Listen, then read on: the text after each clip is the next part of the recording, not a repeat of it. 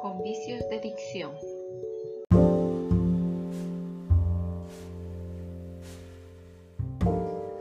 El dulce de guayaba. En una cabaña en el campo vivían Carlos y Inés con su mamá.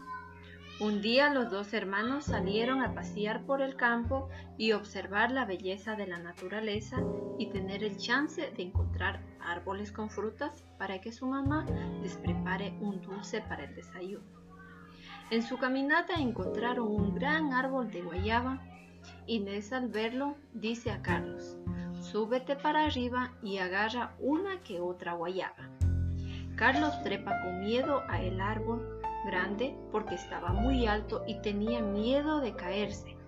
Al llegar a la punta del árbol, coge una guayaba grande y otra guayaba pequeña y así fue cogiendo bastantísimas más para lo que necesitaba, mientras Inés recogía las frutas debajo del suelo. Entonces los dos hermanos guardaron las guayabas en un costal y regresaron muy contentos a su casa, pues tenían bastantes para hacer un dulce y comerlo cuando coman el desayuno.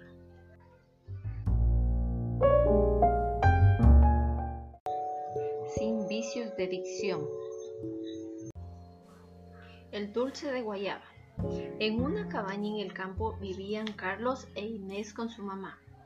Un día los dos hermanos salieron a pasear por el campo a observar la belleza de la naturaleza y tener la oportunidad de encontrar árboles con fruta para que su mamá prepare un dulce para el desayuno. En su caminata encontraron un gran árbol de guayaba. Inés al verlo dice a Carlos, sube y coge unas guayabas.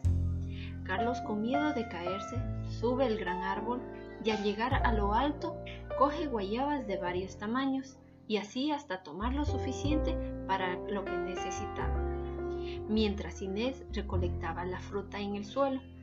Entonces los dos hermanos guardaron las guayabas en un costal y regresaron a su casa, pues ellos sabían que tenían la cantidad suficiente para que su mamá prepare el dulce para el desayuno.